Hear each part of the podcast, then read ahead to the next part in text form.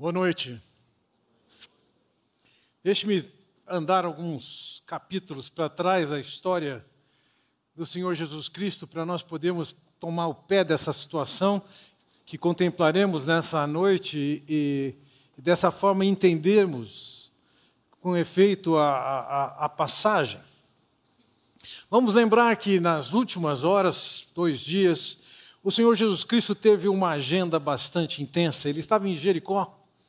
De Jericó ele segue viagem para Jerusalém e nessa caminhada de 25 quilômetros, numa subida de mil metros de altitude, é, de diferença, ele pegou bastante calor, bastante dificuldade. Ele chega à região, ele vai para a sua entrada em Jerusalém, tem uma multidão o acompanhando, entra em Jerusalém, é ovacionado e reconhecido por aquele povo, ah, entra pelo portão leste da cidade, fica um tempo ensinando. No final daquele dia, que alguns dizem ser uma segunda-feira, ele está absolutamente cansado e precisa de um lugar para descansar. Jerusalém está em festa, é a semana da Páscoa. Alguns calculam que a cidade chegasse a ter 2 milhões de pessoas naquela ocasião. Era o padrão das festividades religiosas de Jerusalém. Onde ficar?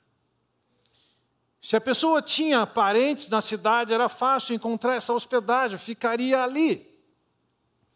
Também existiam grupos específicos que tinham seus representantes ali, no caso, os saduceus, fariseus, essênios, etc. Então, essas pessoas poderiam receber correligionários do mesmo grupo nas suas casas. Também existiam na cidade as pousadas onde as pessoas poderiam ficar. Entretanto, naqueles dias, todos esses lugares estão absolutamente lotados.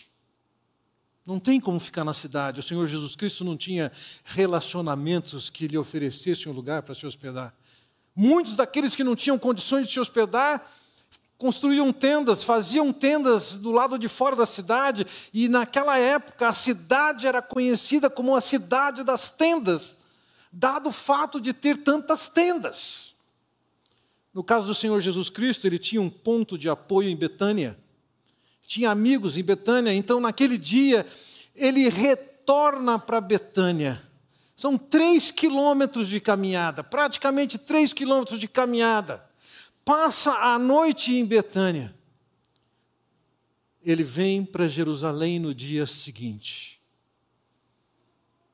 Veja, ele entra na cidade. E na área do templo, acontece o que esse texto nos diz. Depois, entrando no templo, expulsou os que ali vendiam, dizendo-lhes: Está escrito, a minha casa será casa de oração, mas vós a transformastes em covil de salteadores.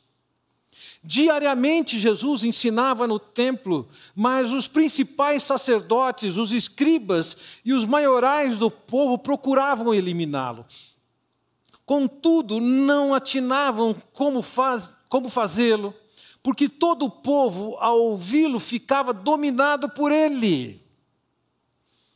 Lendo essa passagem, esse texto que acontece na terceira, na terça-feira da semana em que ele será morto, quando lemos a passagem ainda pelos evangelistas Marcos e Mateus, nós percebemos novas matizes de cores, novas intensidades. Por exemplo, ele naquela ocasião usou um chicote.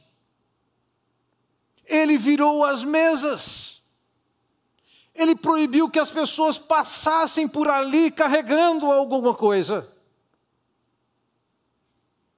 ao olhar a ação e a reação do Senhor Jesus Cristo naquela ocasião, você pode perguntar: será que ele perdeu as estribeiras? Será que ele estava destemperado? Por que uma reação tão, vamos chamar assim, entre aspas, exagerada, tão violenta? Minha proposta para vocês é olhar para essa história identificar alguns fatos dentro dessa história para percebermos que o Senhor Jesus Cristo não era alguém que tinha perdido o controle. Antes era alguém que estava revelando quem ele era. E eu quero lhes apresentar nessa noite cinco fatos dentro desse episódio aqui. O primeiro fato é que Jesus focava na agenda divina. A ida de Jesus a Jerusalém, a chegada no templo e esse evento que eles têm aqui, ele está chegando para cumprir a agenda de Deus. Veja, a visão judaica era diferente. Aquele povo todo havia clamado na véspera como como um rei. Querem colocá-lo no trono. Querem que ele de alguma maneira destrone Roma, se liberte o povo de Roma, vingue no povo de Roma. Mas ele não fez isso. Veja, o texto nos diz aqui no versículo 45: depois entrando no templo, e eu quero olhar com vocês para esse templo e entender um pouco da, da maneira como aquele templo funcionava, o que, que tinha ali, pelo menos aquilo que nos é necessário para entender. Nós temos o, o templo aqui, vejam, o, em grego existem duas palavras diferentes para templo, e a palavra que está empregada aqui, hieros, é a palavra que descreve, se é que essa linha, essa bolinha vermelha pode ajudá-lo, esse perímetro do templo, que tinha 10 mil metros quadrados. Isso foi a plataforma que Herodes fez para construir o templo.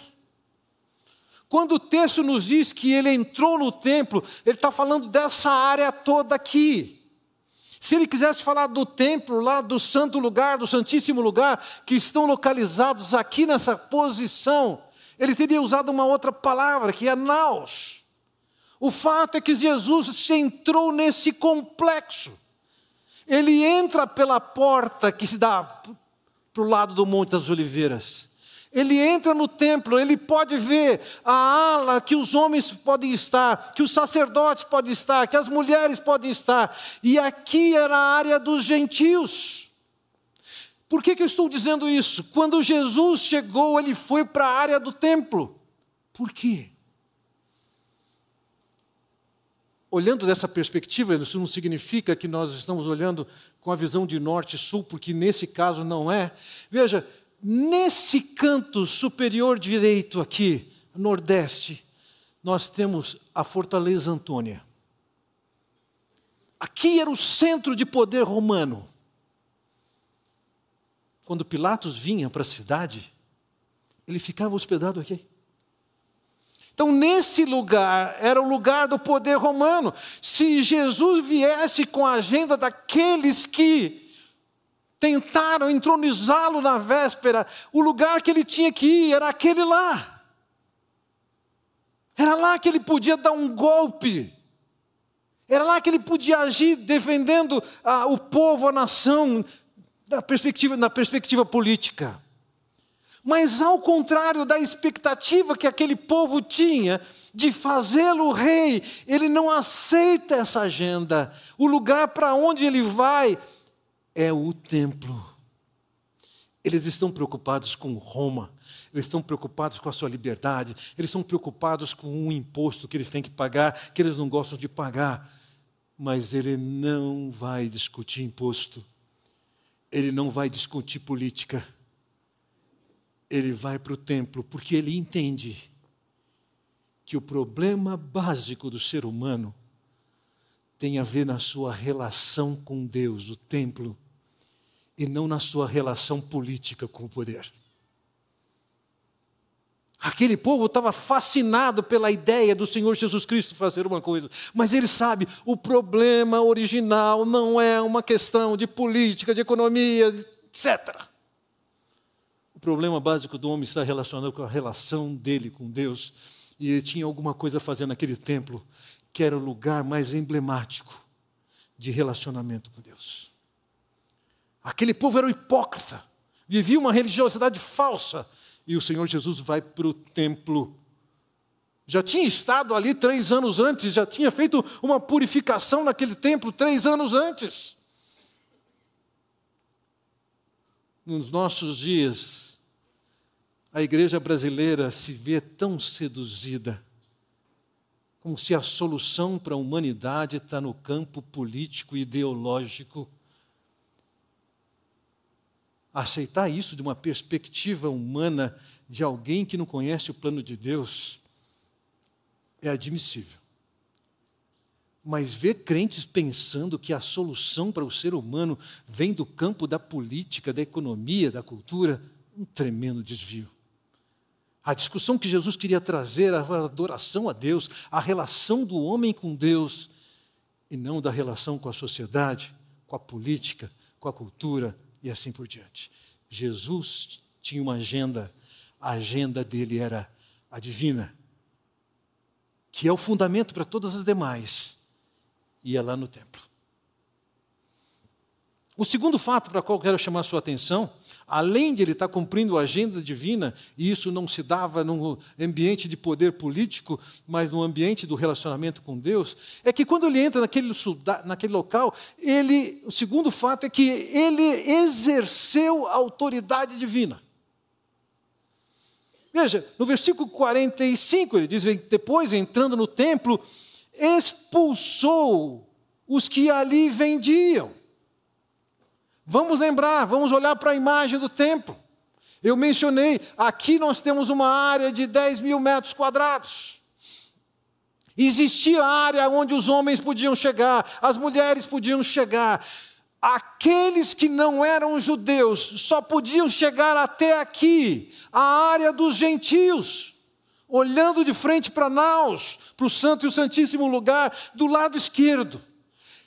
Esse piso estava separado do, do templo do, da Naus por sete degraus, com placas advertindo que o gentio não passasse daquele ponto, porque se passasse ele era morto. que, que os judeus fizeram? Eles fizeram um bazar, um mercado nessa área. Simples. As pessoas vinham de diversos lugares para essa festividade. Elas precisavam de usar um dinheiro para pagar a taxa do templo, só que em Jerusalém você só pagava a taxa do templo com a moeda local. Então, aquelas pessoas que precisavam pagar a taxa do templo tinham que fazer o câmbio, e lá tinha o serviço de câmbio. Adivinha quem é que comandava o câmbio daquela cidade? Anás, o antigo sumo sacerdote. Anás, o, o sogro do atual sumo sacerdote Caifás.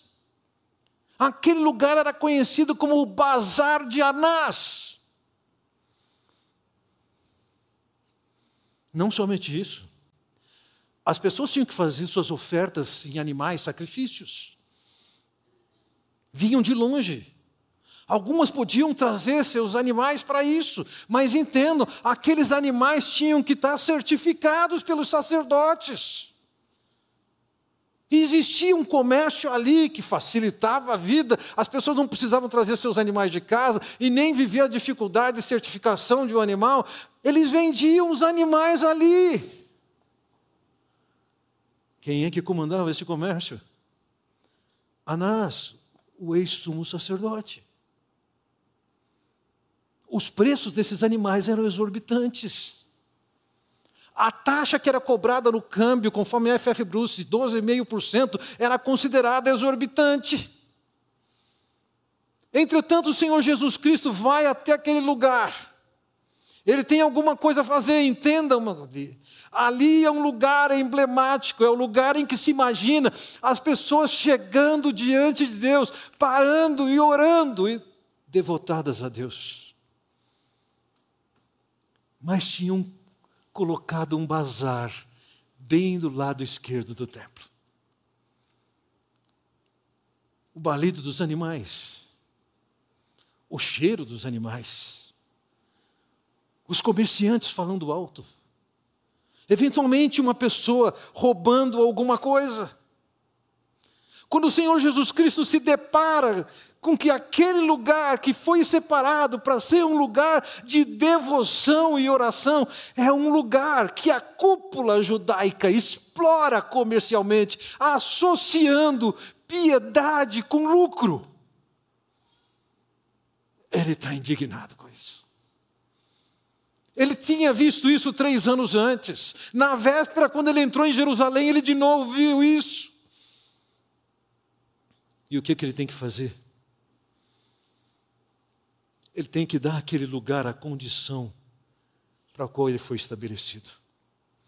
No texto que lemos de Marcos, capítulo 11, lemos: E foram para Jerusalém, entrando ele no templo, passou a expulsar os que ali vendiam e compravam derribou as mesas dos cambistas e as cadeiras dos que vendiam pombas, não permitia que alguém conduzisse qualquer utensílio pelo templo.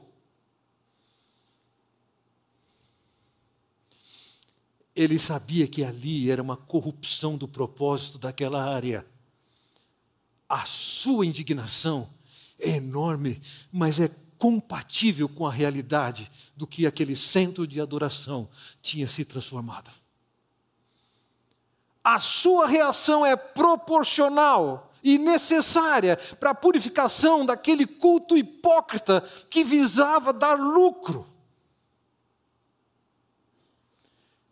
Ali você percebe é, a expressão de autoridade de Jesus. É, talvez, quem sabe, você lê essa mensagem, se inspira e vai numa, numa das feiras de Campinas e começa a virar a mesa do pessoal lá, você vai ver o que acontece. Como é que alguém consegue fazer isso como ele conseguiu?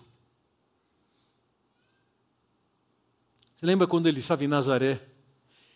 Que ele leu o profeta Isaías e depois falou: Se cumpriu o que eu falei, isso significa: Eu sou o Messias, eu cheguei.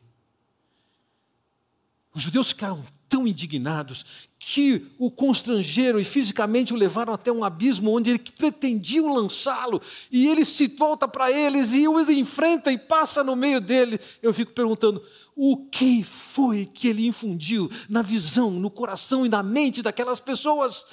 Elas não puderam concluir o que elas queriam fazer. Nessa ocasião acontece o mesmo.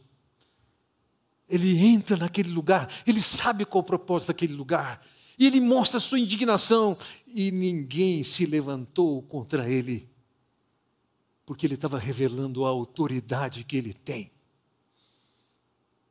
Não era uma reação descontrolada, era uma indignação organizada, subordinada em que ele expressava todo o seu ódio por aquela adoração falsa e aquela mistura de propósito de piedade e lucro. Veja, nesse evento nós vemos Jesus procurando cumprir com a agenda divina, vemos Jesus é, mostrando a sua autoridade naquela ocasião.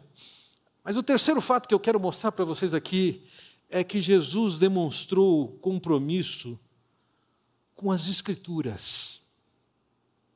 Observe o versículo 46, dizendo-lhes: está escrito. A abordagem do Senhor Jesus Cristo no seu ministério estava associada ao que as Escrituras diziam. Ele não estava vivendo e ensinando alguma coisa que não estava nas Escrituras. As Escrituras são a palavra de Deus, é a revelação de Deus, e o que ele estava fazendo é lançando mão das Escrituras. Ele está dizendo, está escrito, ou seja, naquele momento ele está com as Escrituras na mão e está olhando para aquilo que está acontecendo naquele templo. E ele está interpretando o que está diante dos seus olhos à luz das Escrituras. Não era simplesmente uma ideia pessoal. Ele tinha e enxergava as coisas da perspectiva da palavra revelada. Ele diz: está escrito.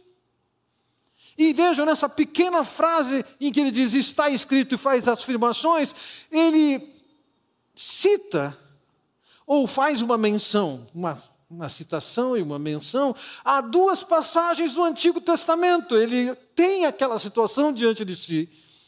Ele aplica duas passagens do Antigo Testamento para descrever aquela realidade e a sua indignação naquela ocasião. A primeira é uma citação em Isaías 56, ele diz: Também os levarei ao meu santo monte e os alegrarei na minha casa de oração. Os seus holocaustos e os seus sacrifícios serão aceitos no meu altar, porque a minha casa será chamada casa de oração para todos os povos. Quando ele chama aquela casa de casa de oração, não é que ele teve uma ideia nova, ele lançou ali, não. Ele está dizendo o seguinte: essa é uma casa de oração, como foi dito pelo profeta Isaías. Ele olha para aquele templo e ele não olha como um lugar que as pessoas possam destinar a qualquer fim, possam corrompê-lo com o propósito de lucro.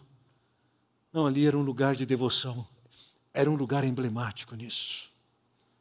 Então ele cita Isaías, ele vê o que está acontecendo e cita como casa de oração, e de fato, ao longo do Antigo Testamento, eu poderia citar para vocês, tanto nos Salmos como nos livros históricos, uma série de ocasiões em que aquele povo se volta para aquele templo e ora, porque ali é uma casa de oração.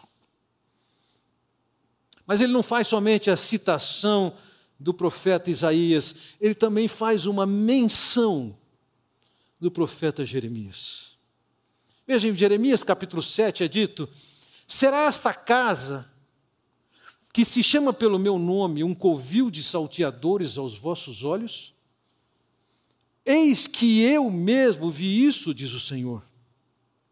Será este casa, essa casa vai ser chamada de covil de salteadores?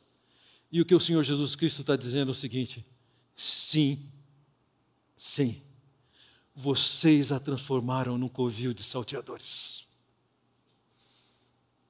Jeremias traz a pergunta, levanta a questão, e Jesus está dizendo o seguinte: aconteceu o que ele perguntou.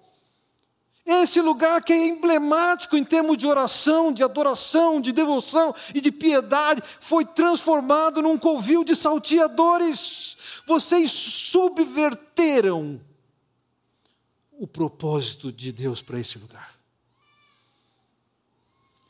Enquanto aquele lugar havia sido destinado para ser um lugar de oração, de adoração, de devoção, eles tinham transformado aquela praça que era de oração para os gentios num circo de blasfêmias, corrompendo o propósito daquele lugar, a fim de que sacerdotes colocassem dinheiro no bolso e enriquecessem. Jesus seguia a agenda divina. Jesus mostrava a sua autoridade divina, mas Jesus também revelava o quanto ele estava comprometido com as Escrituras. Mas há um quarto fato para o qual eu chamo a sua atenção. Eu digo que manifestou compaixão divina. Veja, o versículo 47 diz: diariamente Jesus ensinava no templo. Você percebe? Ao longo de toda a vida de Jesus, essa tônica de ele ensinando. Nos nossos dias existe uma, uma demanda muito grande por entretenimento, por diversão. E se você tem dinheiro, você pode transformar entretenimento e diversão na divindade que comanda a sua vida.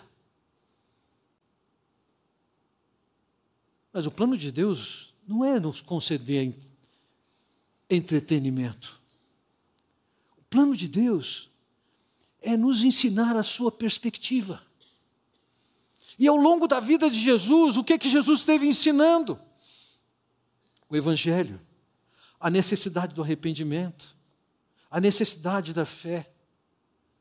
Ele apontava para o fato de que ele mesmo iria morrer e pagar os pecados de todos Ao longo da sua vida, ele está ensinando, as pessoas estão maravilhadas do seu ensino.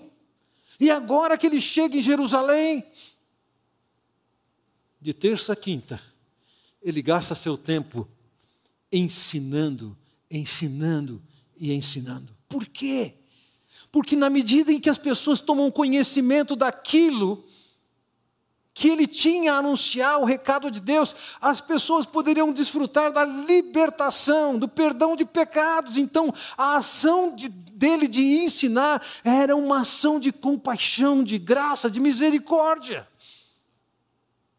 Como sempre, ele não somente ensinava, o texto de Mateus capítulo 21, nos falando desse evento, diz: Vieram a ele no templo cegos e coxos, e ele os curou. Ao longo do seu ministério, algumas épocas mais, outras menos, ele esteve curando e ensinando. Algumas vezes quase que só exclusivamente ensinando. Naqueles três dias que lhe restam em Jerusalém, terça, quarta e quinta, o que, que ele está fazendo? Ensinando, apresentando a eles a perspectiva de Deus sobre a sociedade, sobre a vida de cada um, sobre a necessidade de conhecer a Deus, o perdão que vem de Deus. Ele passou aqueles dias intensamente voltados, apresentando a mensagem que vinha de Deus, Evangelho do Senhor Jesus Cristo, que requer arrependimento e fé. E ele fez isso quando o povo não queria ouvir isso. O povo queria dizer o quê? Ouvir o quê? Vamos derrubar a fortaleza Antônia. Vamos tirar os romanos daqui. Vamos colocá-lo no trono. É isso que eles queriam ouvir. E Jesus está falando: não. Não é isso. Eu vim para resgatá-los. Eu vim para comprá-los. As verdades de Deus são essas. A verdadeira piedade é essa a religiosidade que vocês estão vivendo é falsa, é hipócrita. Por que, que ele fazia isso? Por causa da compaixão dele. Ele confrontava com o ensino que as pessoas não queriam ter, mas que elas precisavam ter. Ele falava não o que elas queriam ouvir, mas falavam o que elas tinham que ouvir. Em nenhum momento ele moldou o seu ensino às expectativas e demandas do povo. Ele não falou em reforma social. Ele não falou em reforma política. Ele não falou da possibilidade de tal governante, de tal partido, restabelecer a justiça. Ele pregou a mensagem da palavra de Deus. Mas além de compromisso com a palavra e com o ensino da palavra, há um quinto e último fato que eu quero considerar com vocês aqui. Ele cumpriu o propósito divino. Diariamente Jesus ensinava no templo, mas os principais sacerdotes, os escribas e os maiorais do povo procuravam eliminá-lo. Contudo, não atinavam em como fazê-lo, porque todo o povo, ao ouvi-lo, ficava dominado por ele. A experiência de Jesus ensinar e causar nas pessoas uma apreciação tão grande é recorrente. E aqui, mais uma vez, ele está ensinando. E o povo está amando, está adorando, está se deliciando com o ensino das Escrituras. Mas os principais sacerdotes, os fariseus, eles não estão contentes. Como lemos aqui, eles de alguma maneira pretendem eliminá-lo. Mas eles têm uma situação: como é que nós vamos fazer isso, eliminá-lo, com tanta aprovação do povo que está à sua volta? na passagem paralela de Mateus 21, lemos: Mas vendo os principais sacerdotes e os escribas as maravilhas que Jesus fazia, e os meninos clamando: Osana, ao filho de Davi, indignaram-se.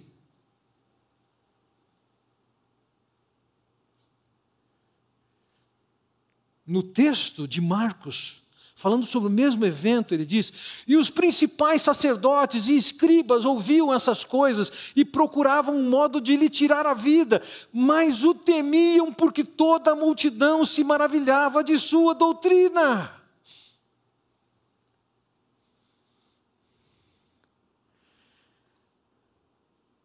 A liderança judaica via em Jesus um rival.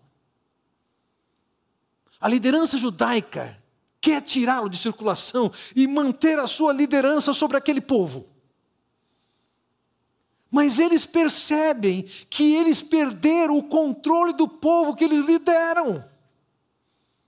Eles querem tirar Jesus de circulação, mas a percepção deles é: se nós fizermos isso, essa multidão vai se voltar contra nós.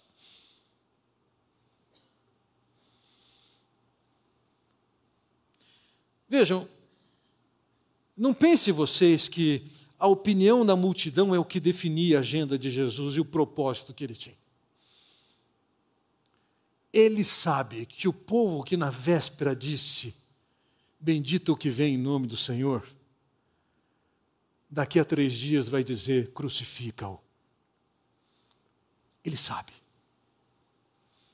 Ele já tinha anunciado aos seus discípulos Convém que eu vá a Jerusalém, que eu seja preso, seja torturado, seja ofendido, seja morto. Pedro mesmo manifestou sua indignação: isso não pode acontecer. Senhor, vai acontecer. Ele sabia que ele tinha Jerusalém, ele tinha um propósito em Jerusalém que não era somente curar pessoas, que não era somente ensinar, que não era somente purificar aquela área. Era cumprir com o propósito de Deus que envolvia a sua morte, na qual ele receberia o julgamento de Deus pelos pecados que todos, cada um de nós, que você cometeu. Profeta Isaías, no capítulo 53, nos diz: Mas ele foi transpassado pelas nossas transgressões e moído pelas nossas iniquidades. O castigo que nos traz a paz estava sobre ele, e pelas suas pisaduras fomos sarados. Isaías escreveu 700 anos antes da morte de Cristo. E esse capítulo 53, ele dedica-se a falar, anunciar profeticamente a morte do Cristo. Um detalhe, veja, no começo ele diz, ele foi transpassado pelas nossas transgressões. Nos dias de Isaías, as penas de morte administradas ou eram por forca ou por apedrejamento. Mas ele já anuncia aqui uma morte que existe transpasse. Ele está anunciando o tipo de morte. Envolvia a crucificação, pregos que passam pés e mãos, lança que lhe é, é espetada. E anuncia que a sua morte vai ser o quê? Vai ser um castigo que nos traz a paz. Era conhecido, era sabido, e esse era o propósito de Jesus. Ele sabia que daqui a alguns dias ele seria morto. No meu entender, além de toda a expressão de zelo, aquela ação na área do templo, em que deixa tão indignado a liderança judaica, era um movimento de uma pedra de xadrez do Senhor, que iria provocar uma reação de um cheque, levando-o à morte, mas que não era mate ele ressuscitaria. Vejam, em Atos capítulo 2, lemos: Varões israelitas, atendei a essas palavras. Jesus, o Nazareno, varão aprovado por Deus diante de vós, com milagres, prodígios e sinais, os quais o próprio Deus realizou por intermédio dele entre vós, como vós mesmos sabeis sendo este entregue pelo determinado desígnio e presciência de Deus, vós o matastes crucificando por mãos de iníquos. Deixa eu inverter a ordem deste último versículo. A ação que assassinou o Senhor Jesus Cristo foi feita por mãos iníquas, pelos romanos não judeus. Por trás da ação romana existia a condução e a manipulação judaica. Vós o matastes. Mas antes disso, observe, este foi entregue pelo determinado desígnio e presciência de Deus. Os romanos não fizeram isso porque quiseram, os judeus não tinham autonomia de fazer isso. Foi Deus quem fez aquele movimento que ia implicar numa reação judaica e romana que o levaria à morte. Jesus sabia disso. Eventualmente, nós podemos ouvir a história de algum país que está instável politicamente por alguma revolução e alguns países anunciam, advertem seus cidadãos que estão naquele país: retirem-se, corpos de missionários são retirados de lá. O Senhor Jesus estava indo para o meio da confusão. Ele sabia tudo que ia se desenrolar e ele foi. Porque ele era focado no propósito divino. Todos esses fatos saltam dessa narrativa que descreve o que aparentemente foi uma ação descabida do Senhor Jesus Cristo. Não. A reação dele era perfeitamente adequada para o tamanho de corrupção e violência em que a piedade e a devoção tinham sido substituídas por comércio, por lucro. E a sua reação é compatível com isso. Ele estava no campo de autoridade. Ele estava no foco de que o que vale é a sua relação com Deus. E ele sabia que ele tinha que ir para aquela cruz. A humilhação, a vergonha, a dor, o sofrimento, a morte e tudo que se seguirá nos próximos dias, não foi motivo para que o Senhor Jesus Cristo não seguisse em frente. Ele sabia por quê. Vamos orar. Pai Celestial, quero te agradecer pela oportunidade que temos de olhar para a tua palavra e olhar para esse texto que podemos considerar um exagero em tempos em que nós clamamos tanto por tolerância, possamos entender a gravidade da situação que o Senhor encontrou e o compromisso que o Senhor Jesus Cristo demonstrava, a autoridade que ele tinha, a compaixão e a determinação de cumprir com o teu propósito. Que possamos nos alegrar com quem o Senhor Jesus é, com o que ele fez, com o que ele enfrentou, ainda que de certa perspectiva não parecia tão bom, tão sensato, tão prudente. Mas nós te bendizemos porque sabemos que foi por causa do teu amor para nos alcançar, que o Senhor Jesus estava ali, cumprindo a tua palavra, cumprindo o teu propósito, cumprindo a tua agenda, mostrando a tua autoridade. Oramos e bendizemos o teu nome, portanto, no nome do Senhor Jesus Cristo. Amém. Deus os abençoe.